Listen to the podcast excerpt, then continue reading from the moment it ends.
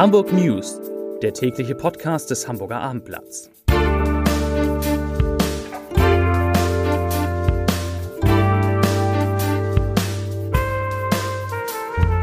Moin, mein Name ist Lars Heider und heute geht es um ein öffentliches Bauprojekt, das mehr als doppelt so viel kosten wird wie ursprünglich geplant. Das gibt's ja nicht. Weitere Themen. Shibo baut Stellen ab, Schülerinnen und Schüler dürfen bei Abiturprüfungen ChatGBT benutzen und natürlich in keiner anderen deutschen Großstadt sind die Menschen glücklicher als in unserem Hamburg. Dazu gleich mehr. Zunächst aber wie immer die Top 3, die drei meistgelesenen Themen und Texte auf abendblatt.de. Auf Platz 3 Glatze, Reis und Kittel. Welche Spieler verlassen den HSV? Auf Platz 2 Timmendorfer Strand aus für Champagnerpartys in der Buddelbar. Und auf Platz 1 Kitas sollen für Spielplatznutzung an die Stadt zahlen. Das waren, das sind die Top 3 auf abendblatt.de.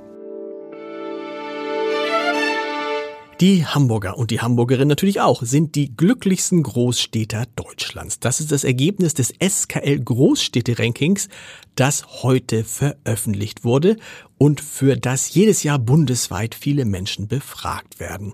Besonders wichtig für die Zufriedenheit der Bürger mit ihrer Stadt seien die Höhe der Einkommen, die persönliche Gesundheit, das Zusammengehörigkeitsgefühl der Bürger und die Arbeit der öffentlichen Verwaltung. Das, das sagt Bernd Raffel Hüschen von der Universität Freiburg, der das Großstadt-Ranking durchgeführt hat. Mit einer persönlichen Lebenszufriedenheit von 7,16 Punkten stehen die Hamburger, wie gesagt, vor den Menschen in Frankfurt am Main 7,07 und dem drittplatzierten aha, München 6,90 Punkte an der Spitze auf einer Skala von 0 ganz und gar unzufrieden bis 10 ganz und gar zufrieden sind wir bei 7,16 nicht schlecht.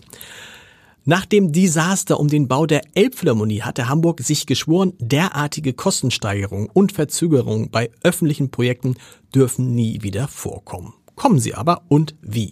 Für den Bau des Haus der Erde an der Bundesstraße, in dem die Geowissenschaften und Klimaforscher der Universität Hamburg einziehen sollen, wird die Hansestadt noch mehr Geld ausgeben müssen als zuletzt geplant.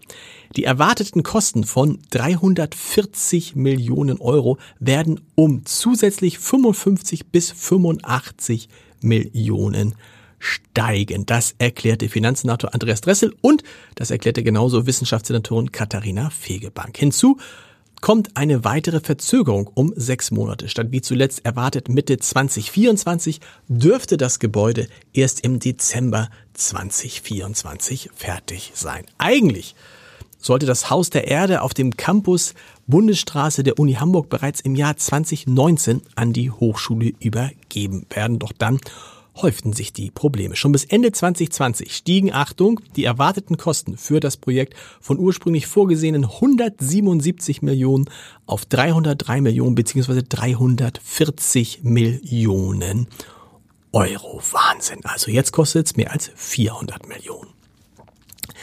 Ein Unternehmenssprecher nennt es die, Zitat, Anpassung der Personalstruktur an die gestiegenen Kosten.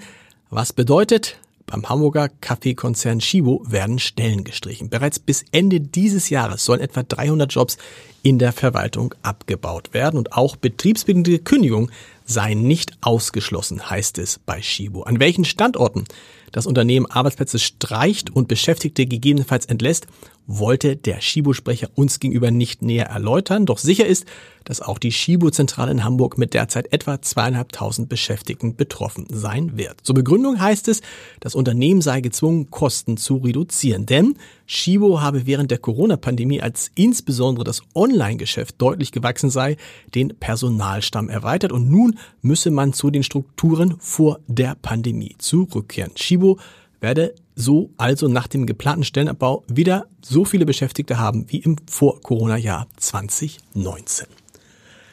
Zwei Tage nach dem tödlichen Unfall beim Ironman ist erneut ein Rennradfahrer auf dem Spadenländer Hauptdeich verunglückt. Nach Angaben der Polizei prallte ein 27-Jähriger am Dienstag gegen 21.25 Uhr voll ins Heck eines Transporters. Der Rennradfahrer hatte offenbar nicht bemerkt, dass der Transport, äh, Transporter verkehrsbedingt gehalten hatte. Der junge Mann zog sich durch den Aufprall schwere Verletzungen am, am Kiefer sowie ein Schädelhirntrauma zu, war aber ansprechbar. Er wurde per Rettungswagen ins Krankenhaus gebracht.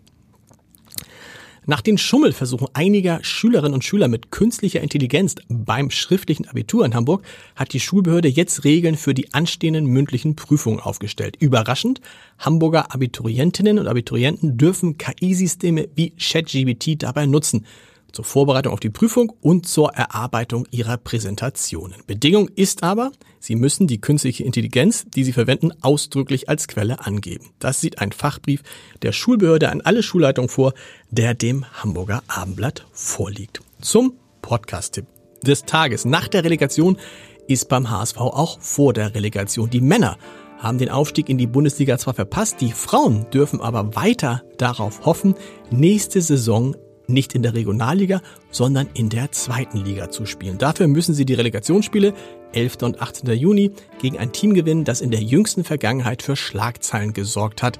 Der FC Victoria 1889 Berlin will nicht nur bis 2027 erstklassig sein, sondern auch den Frauenfußball revolutionieren. Dafür wird das Team von sechs Frauen um Unternehmerin Verena Pauster und die, zwei, und die zweimalige Weltmeisterin Ariane Hingst wie ein Start-up geführt. In unserer Reihe Entscheider treffen Heider spricht Hingst mit HSV-Sportvorstand Jonas Bold über die große Zukunft des Frauenfußballs und die Frage, ob und wie man den Rückstand auf die Männer aufholen kann. Das Gespräch hören Sie natürlich unter www.abendblatt.de slash Entscheider und die Hamburg News, die hören Sie morgen wieder um, klar, 17 Uhr. Bis dahin. Tschüss.